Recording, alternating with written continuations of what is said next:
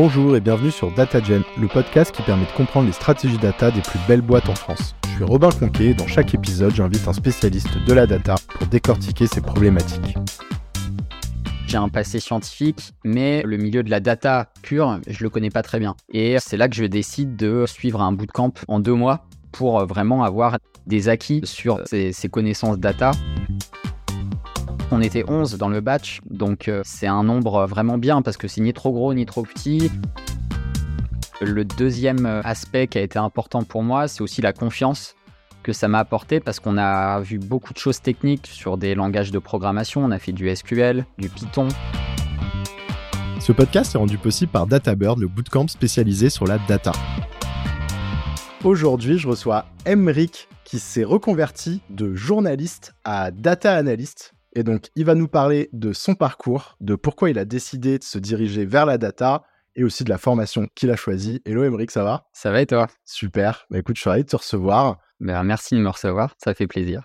Est-ce que tu peux te présenter et nous raconter un peu ton parcours pour commencer, s'il te plaît? Je m'appelle Emeric, j'ai 34 ans, je suis data analyst au sein d'un cabinet de conseil qui s'appelle Midral. J'ai eu un parcours plutôt scientifique. Donc j'ai eu un diplôme d'ingénieur à Télécom Physique Strasbourg. Suite à ce diplôme, j'ai voulu m'orienter dans l'innovation, l'entrepreneuriat. Donc j'ai fait un master 2 à, Paris Dauphine et aux Mines de Paris en management de l'innovation, où là j'ai pu intégrer un écosystème un peu start-up, euh, innovation dans les grands groupes, ce qui a permis de me sensibiliser à des sujets complexes technologiquement parlant. Ça m'a permis aussi d'apprendre à les vulgariser, à les synthétiser, à les expliquer à une audience euh, peut-être plus profane dans ces euh, structures-là. Une petite illustration un peu juste d'un sujet technique pour, pour qu'on puisse se projeter et comprendre de quoi. Euh, ben, par exemple, une innovation de type ben, Seb qui veut sortir un fer à repasser sans fil et qui a besoin de trouver une batterie assez petite mais assez puissante pour l'intégrer dans le fer à repasser sans avoir besoin de l'alimenter. C'est de l'innovation technologique.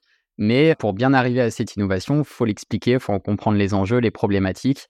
Et du coup, il faut bien le synthétiser vers les équipes après euh, qui vont construire euh, ce type de produit. Donc euh, voilà, j'ai développé cette appétence-là pour expliquer des sujets complexes techniquement et les vulgariser. Et comme moi, dans mon parcours, j'avais un peu hésité entre science et littérature, et ben, je me suis dit, pourquoi pas embrayer aussi après avec des études en journalisme scientifique. Et donc, j'ai repris ensuite un, nouveau Master 2 à Paris Descartes en journalisme scientifique. Et puis c'est comme ça que je suis arrivé euh, à ce métier de, journaliste scientifique. C'est le même métier que celui de journaliste, mais sauf que tu vas être spécialisé sur des rubriques où tu parles d'avancées scientifiques. tu aurais pu euh, faire un article sur euh, les sujets des LLM ou de ChatGPT ou ce genre de choses, par exemple. Complètement. donc, bah, en fait, là, je retrouvais un peu cet aspect de vulgarisation scientifique, mais sur des sujets très divers et variés. Et, puis en fait, c'est à ce moment-là que j'ai rencontré des data journalistes au gré euh, des sujets que je traitais, etc. Et j'en suis arrivé à traiter un sujet de cybersécurité. J'ai donc euh, collaboré avec des data journalistes et c'est là que j'ai découvert vraiment cette façon de faire du journalisme, mais non plus traditionnellement en allant interviewer des gens, des experts, mais presque en allant avec euh, une connaissance technique de la data, en allant chercher soi-même les informations dont on avait besoin sur, sur la data qui, elle, a beaucoup d'informations, qui engrange énormément d'informations. Donc aujourd'hui, c'est un peu une évolution aussi du métier de journaliste d'aller chercher soi-même avec des, des compétences techniques l'information directement dans la data en complément, bien évidemment, de, de points de vue d'experts, etc., sur des, sur des sujets en particulier. Sur ce métier de data journaliste, juste pour qu'on se projette, parce que je pense pas que c'est un métier qui soit très connu, moi j'en avais jamais entendu parler, c'est par exemple des profils au sein de, des journaux, des médias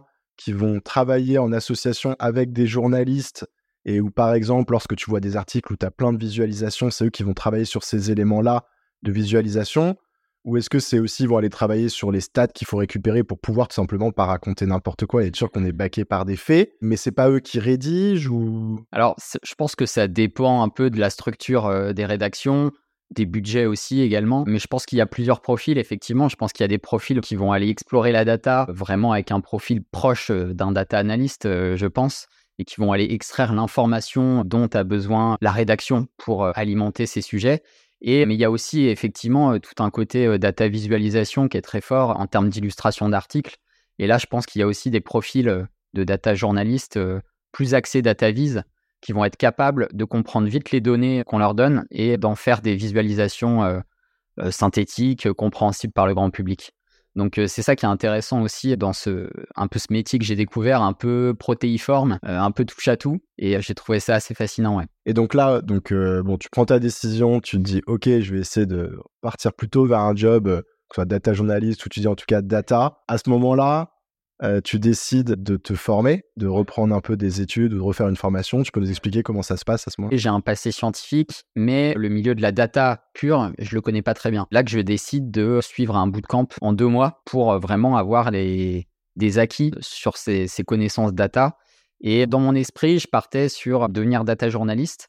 Et puis en fait, c'est en faisant cette formation que j'ai découvert plein d'aspects que je connaissais pas dans la data et qui m'ont paru intéressants et euh, scientifiquement parlant, ça, me parlait aussi. Donc je me suis dit, bah, pourquoi pas envisager cette reconversion complète vraiment vers euh, un, métier de data. Et donc euh, peut-être tu peux nous parler un peu de comment tu as choisi la formation? Comment je l'ai choisi, ça a été assez simple. J'ai ouvert mon ordi, je suis allé sur, sur Google et j'ai tapé formation en data analyst tout simplement. Beaucoup de de structures se sont mises à mettre en avant ce type de formation, mais beaucoup en ligne. Et moi, c'est vrai que j'avais besoin quand même d'avoir quelque chose plutôt en présentiel, en physique, avec des échanges en physique. Et c'est là que je suis tombé sur DataBird qui, eux, proposaient des bootcamps en deux mois en physique. Donc j'ai trouvé ça super intéressant. Bon, en plus, ils étaient à Belleville. Moi, j'habitais à Belleville à l'époque je me suis dit, bon, bah, un banco, quoi. Et tu peux nous dire un peu ce que tu as pensé de la formation? Franchement, je ne savais pas trop. C'était la première fois que j'arrivais dans ce type de, de formation. Euh, moi, j'avais toujours fait des formations plutôt longues, plutôt universitaires. Là, c'était la première fois que j'arrivais sur quelque chose d'un peu plus agile, un peu plus punchy sur deux mois, à apprendre beaucoup de choses en termes de langage de programmation, euh, data visualisation, connaissance de l'écosystème data. En deux mois, c'est très dense. Donc je me disais, ouais, ça va être, ça va être sportif. Mais finalement, ce que j'ai énormément apprécié, c'est qu'on a des profs déjà qui sont à peu près dans nos âges. On va dire que voilà, les, les gens qui se reconvertissaient venaient de profils, avaient des profils très différents, mais on retrouvait quand même une moyenne d'âge dans la trentaine, avec des gens soit qui étaient déjà dans, dans leur métier, soit qui se reconvertissaient. Et les profs étaient aussi dans ces moyennes d'âge-là. Ils arrivaient dans le milieu de la data parce qu'ils avaient fait des études dans la data ils étaient déjà en train de travailler dans un écosystème data en entreprise ou, ailleurs. Donc, c'était des gens auxquels on pouvait s'identifier facilement. Et comme c'est pas une classe euh, dans une, euh, dans une fac ou dans une école, c'était un peu, il y avait un côté, on était un peu à l'aise, euh, un discours assez, assez libre, assez libéré. Donc, du coup, ça faisait court, mais en même temps, il n'y avait pas ce côté très, très académique, très lourd, symboliquement parlant. Donc, c'était assez léger parce qu'après, on discute, on déjeune ensemble. Et en plus, on était 11 dans le batch, donc c'est un nombre vraiment bien parce que c'est ni trop gros ni trop petit. Il y a de la familiarité, on peut bosser à deux, à trois sur des sujets. Donc tout ça a rendu l'expérience assez conviviale et donc a facilité un peu voilà, la, prise de connaissance avec ce, nouvel environnement pour moi, en tout cas d'un point de vue personnel. Peut-être je précise pour ceux qui nous écoutent et qui se posent la question, DataBird effectivement propose ce bootcamp donc en physique, ce qui toi, ce qui t'a particulièrement plu. je sais qu'il propose aussi une version sur six mois à distance.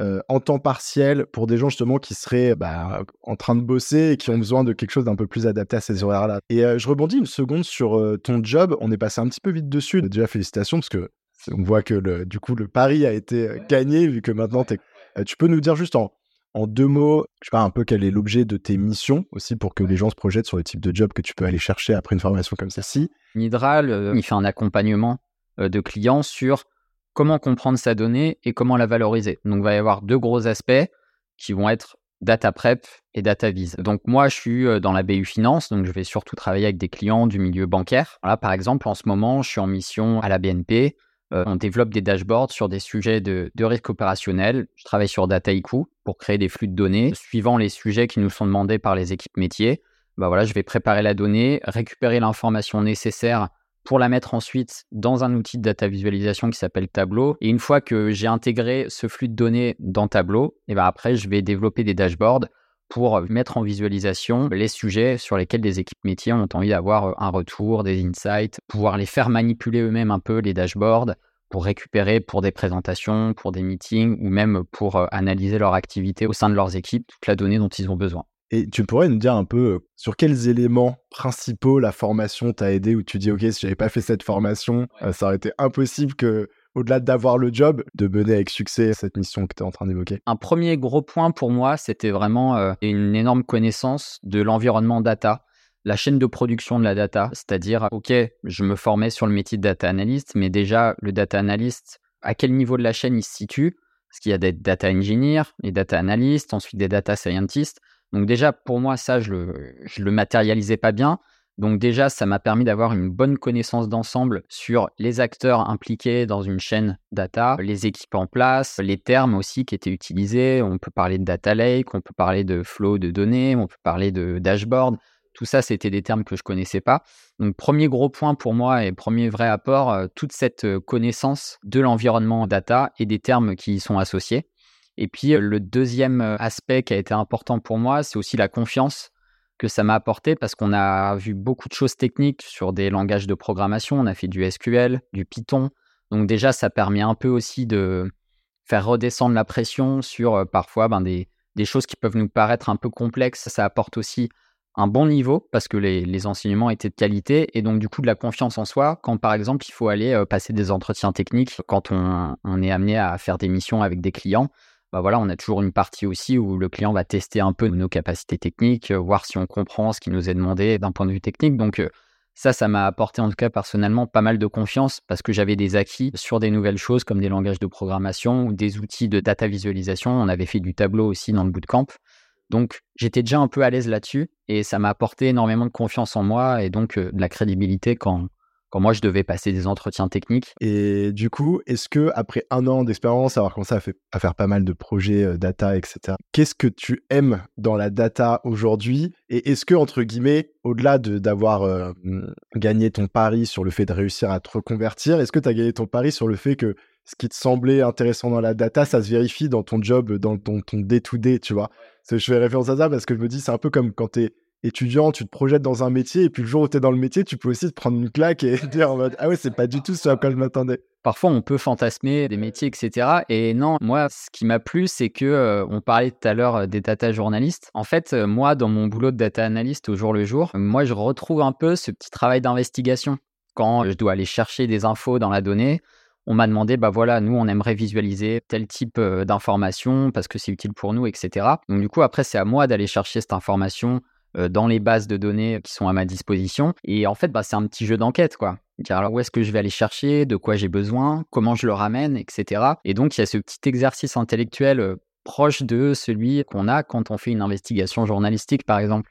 Donc, c'est pour ça que j'avais senti dans ce métier de data journaliste des choses intéressantes que j'ai voulu euh, après matérialiser avec cette formation de data analyst parce que et du coup j'ai eu raison parce que je l'ai retrouvé ce sentiment-là dans mon travail que je fais au jour le jour dans ce petit jeu d'investigation, aller chercher dans la donnée ce qu'on veut trouver. Et est-ce qu'il y a hum, un ou deux profils euh, dont tu pourrais nous parler qui faisaient partie de ton batch de 11 personnes, euh, qui avaient aussi des profils un peu atypiques euh? C'est ça qui est super cool aussi dans la formation que j'ai faite chez DataBird, c'est qu'au sein des batchs, il y a vraiment des profils super variés. Et en fait, ce qui est, ce qui est intéressant, c'est que pendant la formation, on faisait un petit projet en entreprise. Moi, je l'ai fait avec deux amis du badge, donc Quentin et Rémi. On l'a fait chez Ubisoft. Et par exemple, ben, Quentin, lui, à la base, il venait du milieu du cinéma. Et Rémi, lui, il était serveur. Rémi, par exemple, il avait 21 ans. il était serveur avant. Et euh, j'ai vu avec quelle facilité, en fait, euh, il a engrangé plein d'informations comme une éponge et euh, il, est devenu tout de suite très opérationnel. Et j'étais assez impressionné par cette capacité d'apprendre plein de choses parce que deux mois de bootcamp, avec tout ce qu'on a vu passer en revue, c'est super dense. Et ouais, des éléments comme Rémi et Quentin qui venaient pas forcément du milieu data, tout ce qu'ils ont ingéré comme information et en plus pour être vraiment opérationnel par la suite. Quentin aujourd'hui, il est chez Midral avec moi. c'est, je trouve ça assez impressionnant. Ouais et Rémi, parce que du coup là c'est un pari encore plus gros euh, d'être serveur où t'as pas aussi ce bac plus 5 entre guillemets ou même plus 3 qui va rassurer. Euh, il a quand même réussi à trouver un job euh, derrière? Ouais, ouais, ouais. Aujourd'hui, il est dans un cabinet aussi. Et donc, il a mis un peu plus de temps que nous à trouver. Mais c'est ça qui est bien avec ces formations, c'est que ça démocratise aussi l'accès à des métiers techniques pour plus de gens. Moi, j'arrive avec mon école d'ingé, mes masters et tout. Euh, donc en entretien, je suis à l'aise, mais parfois, bah, il y a des gens, ils ont besoin de se vendre un peu plus parce que euh, parce qu'ils n'ont pas forcément ce background, euh, on va dire scientifique tech. Et du coup, c'est ça qui est bien avec ces formations aussi, c'est que ça démocratise un accès à des métiers à un public beaucoup plus large. C'est vrai qu'en France aujourd'hui, d'entreprise ou presque, je pense que c'est dans les grilles, quoi. Hein. C'est pour tel poste, il faut minimum bac plus X. Parce que je pense qu'en termes de skills, effectivement, c'est très opérationnalisant. Enfin, c'est très puissant ces bootcamps. Mais voilà, je me demandais si, c'était un peu un mythe ou si vraiment ils arrivaient à trouver un job. Donc, euh, belle histoire. Peut-être que je prépare un épisode avec lui. Peut-être une autre question. Euh, est-ce que tu euh, une autre euh, recommandation de contenu? Je suppose qu'il y a plein de contenus sur DataBird pendant le bootcamp, mais un peu maintenant que tu es dans ton job, d'autres contenus que tu as utilisés soit voilà, pour réussir ta reconversion ou juste que tu recommanderais aujourd'hui? Je trouve que YouTube est un formidable outil pour ça. Il y a énormément de gens qui ont monté des chaînes sur des sujets data qui sont super intéressantes. Et là, je pense notamment à Andy parce que ben, moi, j'utilise beaucoup Tableau. Lui, il a fait une chaîne YouTube autour de Tableau et super pédagogique avec beaucoup de use cases, etc. Il montre des petites fonctionnalités Tableau qu'on ne connaît pas forcément ou qu'on n'a pas l'occasion d'utiliser dans nos missions moi, ça me permet de me faire un peu monter en compétence aussi sur l'outil, d'être plus à l'aise, d'avoir des petites astuces. Donc ça, c'est plutôt pour l'aspect technique. Et puis, ben voilà, comme j'ai toujours cette appétence un peu sur la data visualisation, il y a deux supports, enfin deux médias que je trouve vraiment cool sur le sujet. Donc il y a une newsletter qui s'appelle The Pudding. Ce sont des gens qui font des essais visuels, des grands articles, mais avec du web design, des data visualisation. C'est entre artistique et journalistique, c'est vraiment, c'est vraiment chouette. Donc The Pudding est un peu dans le même type euh, Nightingale, qui est un peu sur le même type de, format. Il y a une inventivité, une créativité qui est vraiment top parce que c'est cool aussi de se dire qu'ok, on est dans la data, c'est technique, etc. On peut arriver très vite sur des choses très créatives, très inventives. Donc c'est assez cool. Et enfin, quel conseil tu donnerais à quelqu'un qui est en train de se diriger là vers une reconversion data? Alors, premier conseil, c'est vraiment de bien s'informer. Comme ce sont des métiers en tension, il y a de plus en plus de formations qui voient le jour. On peut très vite s'y perdre parce que les options sont nombreuses. Donc, moi, mon conseil, c'est d'appeler directement, d'échanger avec des gens, de discuter avec eux, de voir la structure de leur formation, ce qu'ils mettent en avant dans les cours, parce que parfois on peut avoir des formations qui mettent en avant un certain aspect, et donc du coup on va se retrouver déjà un peu spécialisé après la formation, après, voilà, c'est suivant ce qu'on veut faire. Est-ce qu'on veut être polyvalent? Est-ce qu'on veut vraiment être focus sur un truc? Donc déjà, bien réfléchir à ça, être sûr de quel type de profil on a envie d'avoir avec ces formations et aussi de vérifier aussi qui sont les intervenants, un peu leur background. Moi, ce que j'ai apprécié chez DataBird, c'est que voilà, les, profs euh, avaient un peu tous le même parcours. Ils avaient fait un master HEC Polytechnique sur de la data. Donc, euh, bon, il y a un côté déjà aussi un petit peu crédible, on va dire et qui est rassurant. C'est un gage de qualité. Ouais, c'est un gage de qualité. Bah écoute, Émeric, on arrive sur la fin de cet échange. Merci beaucoup d'être venu nous raconter ton histoire. Merci à toi de m'avoir accueilli. Félicitations encore pour cette euh, reconversion euh, réussie. Et je te dis à bientôt. À bientôt. Salut. Petite news, DataGen est maintenant disponible en format vidéo sur YouTube. Je vous mets le lien en description si vous souhaitez y jeter un coup d'œil.